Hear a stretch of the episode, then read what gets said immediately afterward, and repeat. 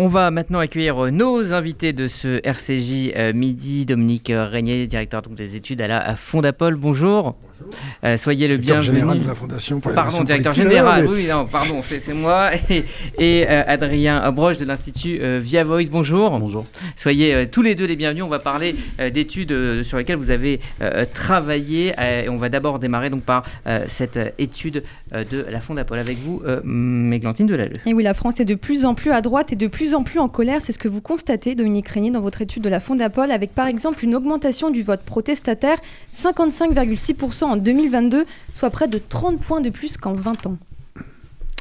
Voilà donc. euh, Et un autre exemple, Oui, pardon, le, un Rassemblement- autre exemple, oui. le. Rassemblement national capte cette colère et se normalise de plus en plus. Seulement 29% des électeurs la considèrent aujourd'hui d'extrême droite. Bien, alors Dominique euh, Régnier, vous donc dites que euh, euh, la France devient de plus en plus à droite, mais qu'est-ce que c'est aujourd'hui d'être à droite au niveau des valeurs? Alors juste une précision, parce que comme j'ai publié ça dans le, dans le Figaro pour, les, pre- pour quelques extraits, le Figaro a titré Une France de plus en plus à droite, ce que je ne dis pas. Euh, c'est une France à droite.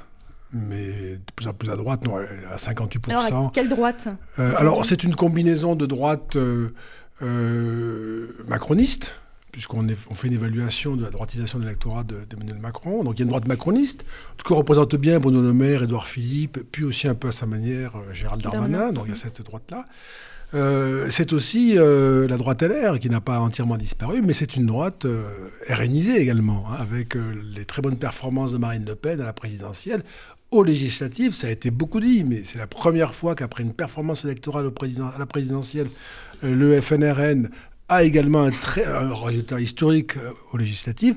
Donc il y a véritablement euh, un enracinement du vote euh, RN. Sociologiquement, il se diversifie. Euh, il, a, il a beaucoup plus d'électeurs cadres que lors du scrutin d'il y a cinq ans.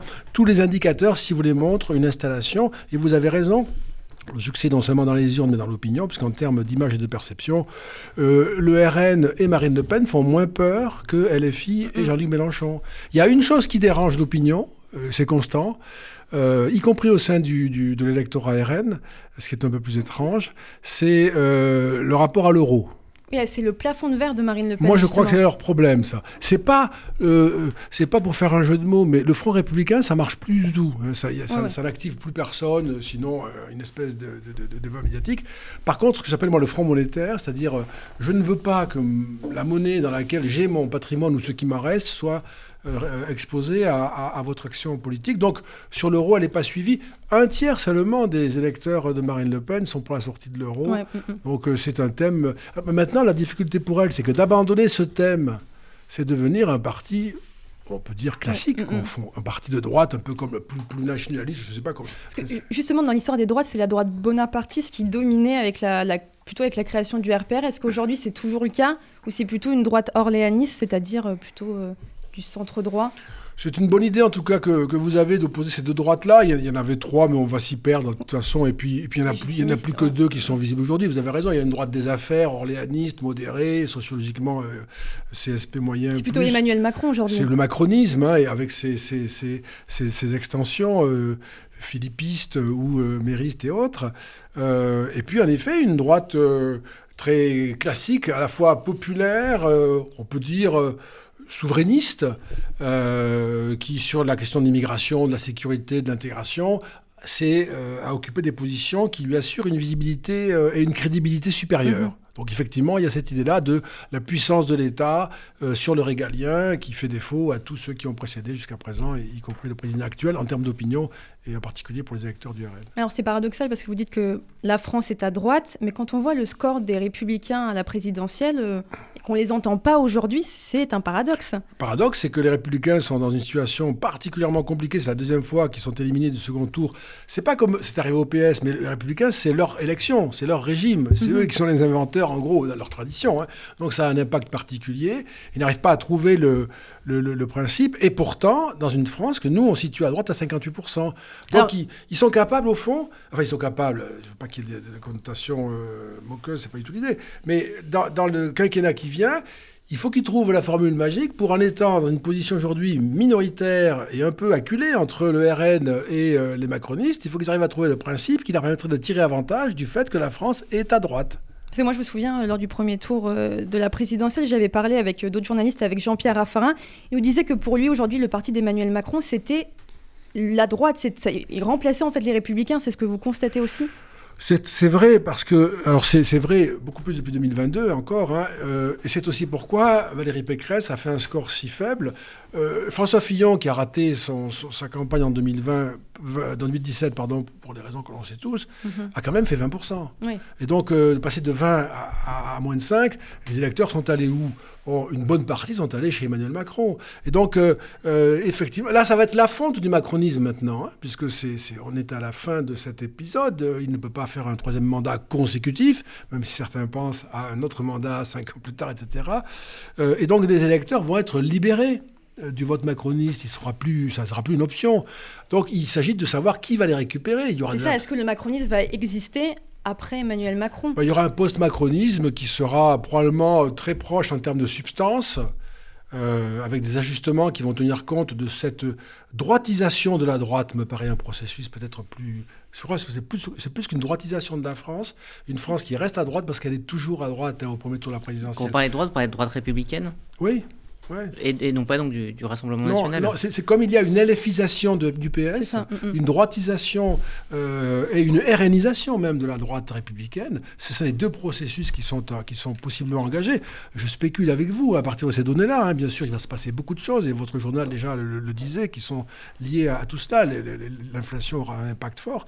Mais c'est très clair que c'est en train de se passer, et que sur le régalien, euh, je vais citer l'immigration, etc., il y a une confiance plus grande dans le, profil de Marine Le Pen et le positionnement du RN. Mais par contre, ils font peur sur les affaires, la prospérité, l'euro. C'est l'inverse. Quand on se tourne du côté du macronisme et de ses représentations, il y a une espèce de crédibilité dans leur capacité à mieux défendre l'euro et probablement les affaires. Par contre, ils n'ont pas de crédibilité sur les questions régaliennes auxquelles les Français sont attachés. Mm-hmm. Donc, euh, idéalement, je dirais, une droite qui, rapporterait le morceau réunirait les deux dimensions.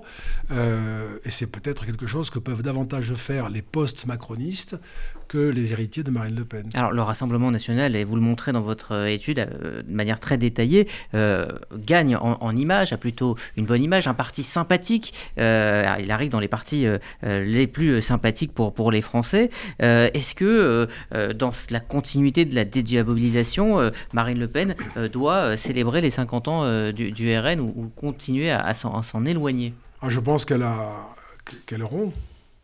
Je pense que le, passage de Jean-Marie Le Pen à Marine Le Pen en 2011 au congrès de Tours, je le rappelle c'était le congrès de Tours, euh, ils ont le sens de l'histoire. De, de, de euh, ce passage a donné lieu ensuite au passage du FN au RN, avec Marine Le Pen. Maintenant, c'est la fusée se détache, si je puis dire, et c'est le RN sans les Le Pen. Ça va avoir plein de conséquences. Hein. Euh, on sait tous, et encore plus moi pour ma génération, parce qu'il y a des effets de génération, on sait tous que depuis François Mitterrand, il y a un supplice de la roue pour la droite, c'est le FN. La droite ne pouvait pas gagner les élections parce que le FN euh, l'empêchait d'être majoritaire. On ne pouvait pas s'allier avec le FN, c'était impossible. Il y avait vraiment une espèce de torture constante.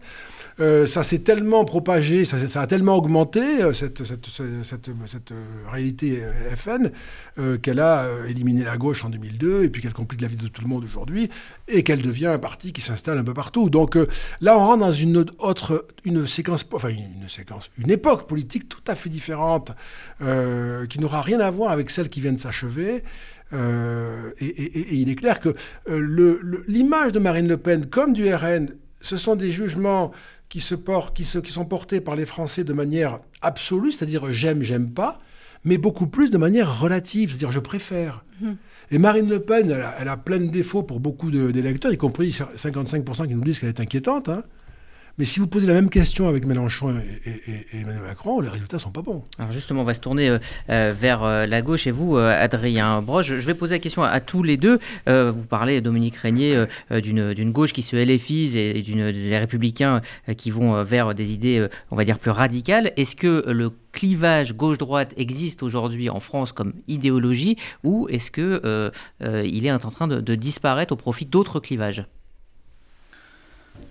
Alors, euh, je dirais que la, période, et c'est peut-être la première fois depuis euh, un certain nombre d'années, la période est en tout cas propice, normalement, à euh, un regain de vitalité pour le clivage gauche-droite. D'abord parce qu'effectivement, on a à la fois une extrémisation de, de, la gauche dite modérée, et puis une extrémisation, en tout cas une radicalisation, peut-être une droitisation, comme le dit Dominique Régnier, de la droite. Donc ça, ça amène aussi à une clarification. D'abord, euh, la, NUPS comme euh, coalition euh, aux élections législatives et aujourd'hui comme intergroupe à l'Assemblée nationale bénéficie aussi d'une clarification qui est celle de la Macronie, qui, comme le montre l'étude de la Fondapol, est de plus en plus marquée clairement à droite. Pas évidemment sur une droite radicale, mais sur une droite, vous le disiez, plutôt orléaniste, centriste, libérale et modérée.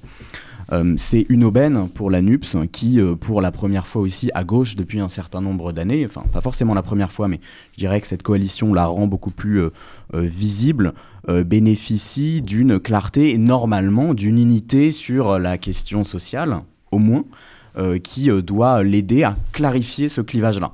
Euh, on en a beaucoup parlé, c'était peu le cas, évidemment pas sous François Hollande. Je me rappelle d'un certain nombre de commentateurs aussi à l'époque qui disaient que, évidemment, la question de l'identité à gauche divisait, mais au moins la question sociale était censée faire l'unité. Il se trouve qu'à l'époque même, la question sociale ne faisait plus l'unité. Euh, le décalage des sociaux libéraux euh, vers la Macronie a évidemment débarrassé la gauche de ce, substrat qui lui posait problème sur l'unité sociale, et ça rend les choses normalement plus lisibles cet intergroupe doit réactiver, c'est en tout cas l'ambition de la NUPS, un clivage gauche-droite. On le voit sur la taxation des super-profits, avec une unité qui doit parler et euh, amener de la lisibilité. Est-ce que dans l'opinion cela suivra? On sait bien que les sociologies, on en a parlé un petit peu, et notamment à gauche, rendent ça plus compliqué. Les sympathisants de gauche sont assez satisfaits, mais le cœur de l'électorat normalement de gauche, c'est-à-dire CSP-, employés ouvriers, les moins, ça pose un certain nombre de questions sur justement la répercussion dans l'opinion et la compréhension vraiment de cette clarification du, clivage. Alors c'est vrai qu'il y a quelques jours dans Libération, euh, Via Voice donc a, publié euh, ce, sondage. Hein, les Français expriment quand même des doutes par rapport à, la NUPES, Lou Les Français ont donc des réserves quant à la capacité de la coalition NUPES à s'affirmer comme principale opposition c'est le symbole de la crise idéologique et politique que traverse la gauche depuis maintenant des années. Seul un quart des Français considèrent qu'il y a davantage d'idées et de valeurs qui rassemblent les différentes composantes de la NUPES que d'idées et de valeurs qui les séparent. Pire encore, plus de la moitié de la population française, pardon, 51% exactement, considèrent que des dissensions internes à la coalition la feront exploser dans les années qui viennent. Justement, Adrien Broche, est-ce que l'alliance de la gauche peut tenir jusqu'en 2027 Alors, je, dirais que ça dépendra euh, d'un certain nombre de facteurs. Euh, évidemment, euh, d'abord de, la solidité et de l'attitude à l'Assemblée de, de, l'intergroupe NUPES, mais aussi beaucoup de, du ton en fait que prendra le quinquennat d'Emmanuel Macron, son second quinquennat. C'est-à-dire que on est dans un moment, on est sur une rentrée sociale, mm-hmm. évidemment, c'est c'est un marronnier des rentrées. bon, qui euh, normalement on peut avoir donner, des mouvements euh, sociaux. On peut avoir des mouvements mm-hmm. sociaux qui doivent aussi renforcer la voix de la NUPS, encore une fois sur ce critère d'unité euh, qui doit être sa préoccupation actuelle.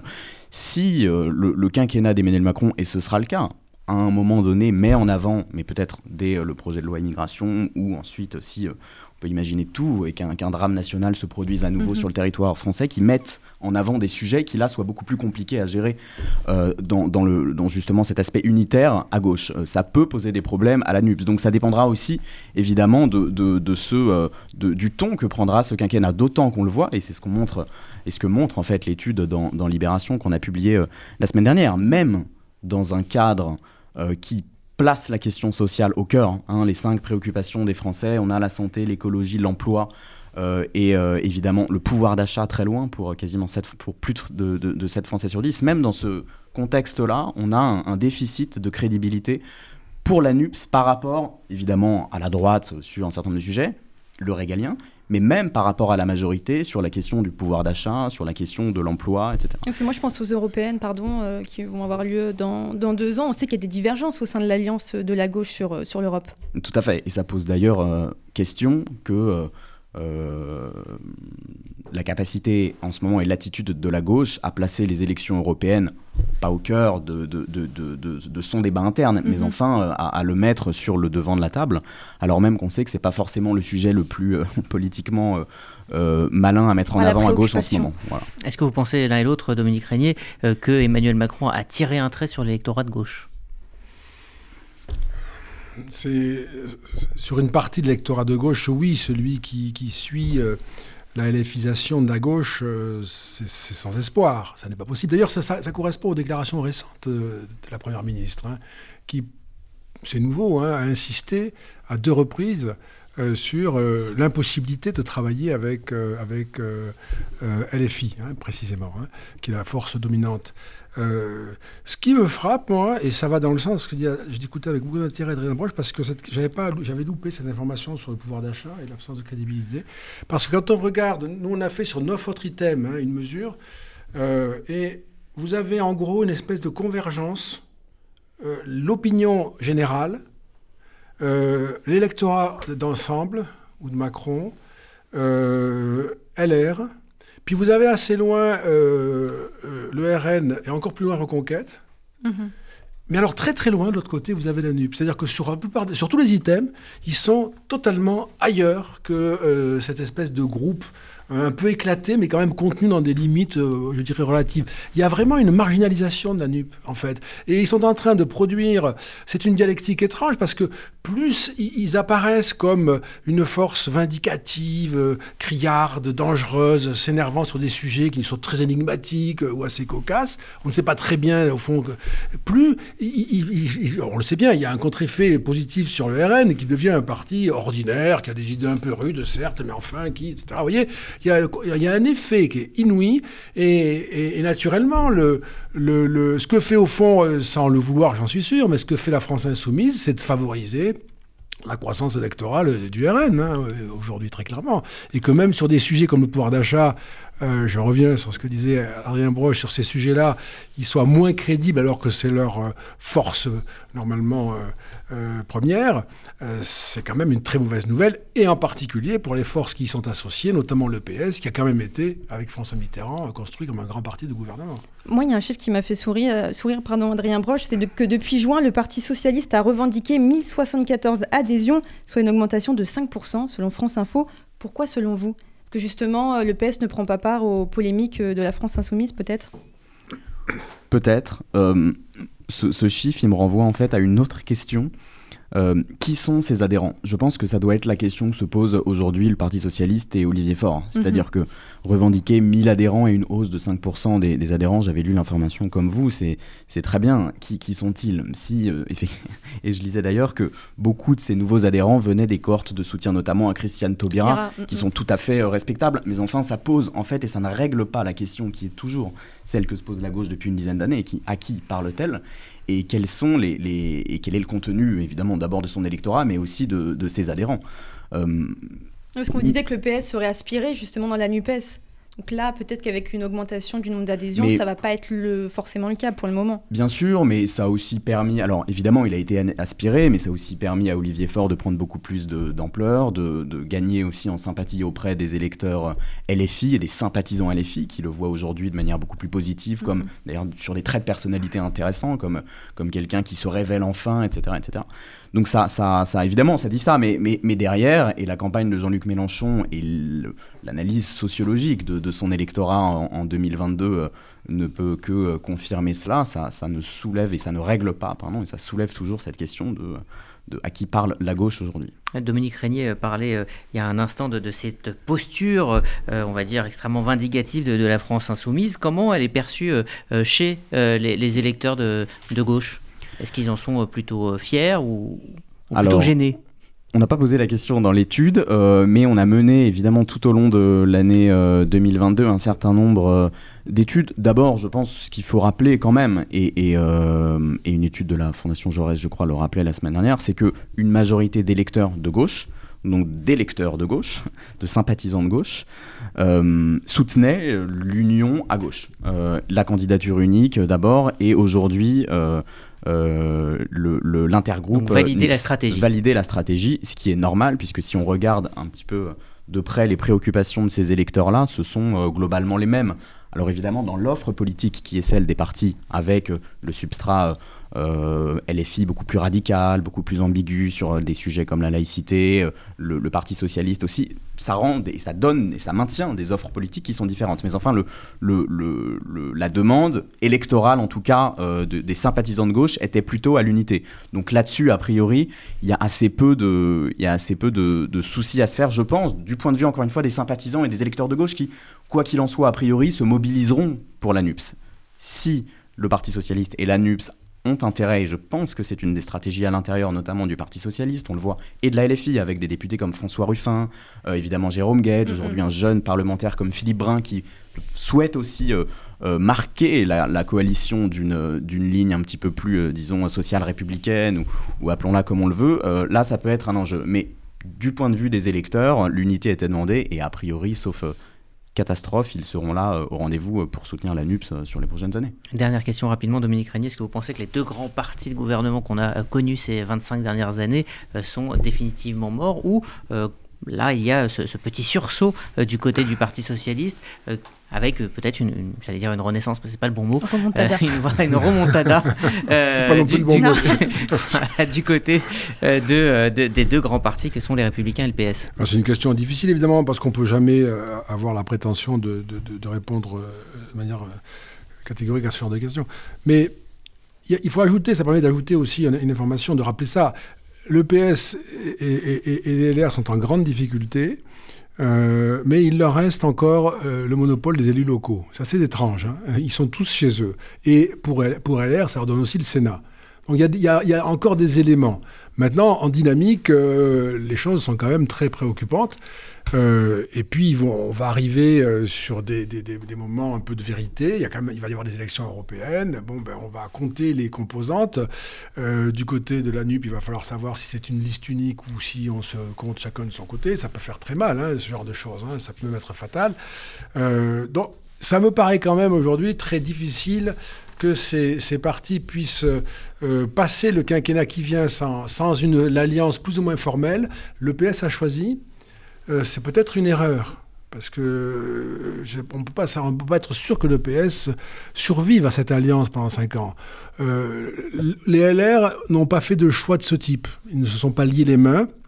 Ils peuvent jouer de manière tactique, ça peut leur permettre de survivre. Ça ne sera pas forcément glorieux ni flamboyant, parce que c'est essayer d'exister entre le post-macronisme et euh, un RN qui est quand même très puissant. Et puis on le voit là, pour leur, pardon pour la, je vous coupe, mais pour la présidence des Républicains, on voit qu'il y a plusieurs candidats qui, ont, qui viennent de, de, qui, de, différents euh, courants. Mhm, Donc, euh, absolument. Et puis, oui, moi, je, vous avez tout à fait raison. La pluralité des candidatures pour cette élection à la tête des Républicains, c'est en soi une. C'est bien, c'est démocratique, c'est en soi une bizarrerie par rapport à la culture de la droite et des Républicains en particulier il y a vraiment pas, il n'arrive vraiment pas à trouver un chef qui s'impose un peu comme une évidence et puis on va voter parce qu'on va ratifier, mais on sait que c'est elle ou que c'est lui. Ça, il n'y a pas ça. Donc on a des, voilà, des candidatures qui se multiplient. C'est vraiment une crise du leadership qui est euh, un problème pour le PS, qui est un problème pour les LR. Et je dirais quand même que dans la culture LR, c'est un problème plus important euh, que euh, pour le PS, qui a quand même avec lui une espèce de tradition plus, chef le PS plus collégial, vous voyez. Ah plus, ah. et, donc eux, ils sont un peu moins, je dirais, perturbés par ça que, que, que, les LR, qui sont, voilà, avec l'avantage donc pour les LR d'avoir le Sénat et, et surtout que dans, votre, dans l'étude de Fondapol, on voit que les Français plébiscitent Édouard Philippe et Marine Le Pen pour, euh, 2027. Voilà. Juste pour dire qu'on a posé la question, parce que ce sont les indicateurs que l'on cherche, et qu'on pourrait se dire, trouver ça ridicule de faire des projections sur 2027, c'est pour savoir comment ça se passe quand on met des noms de personnalités. On retrouve en fait l'étude. On a Édouard Philippe, Marine Le Pen, Bruno Le Maire, euh, Xavier Bertrand, euh, ensuite, mhm. euh, ou, Mélenchon Jean-Luc Mélenchon, Xavier ça, Bertrand. Et Bertrand. Voilà. On retrouve à peu près les éléments de l'étude, c'est ce qu'on voulait vérifier.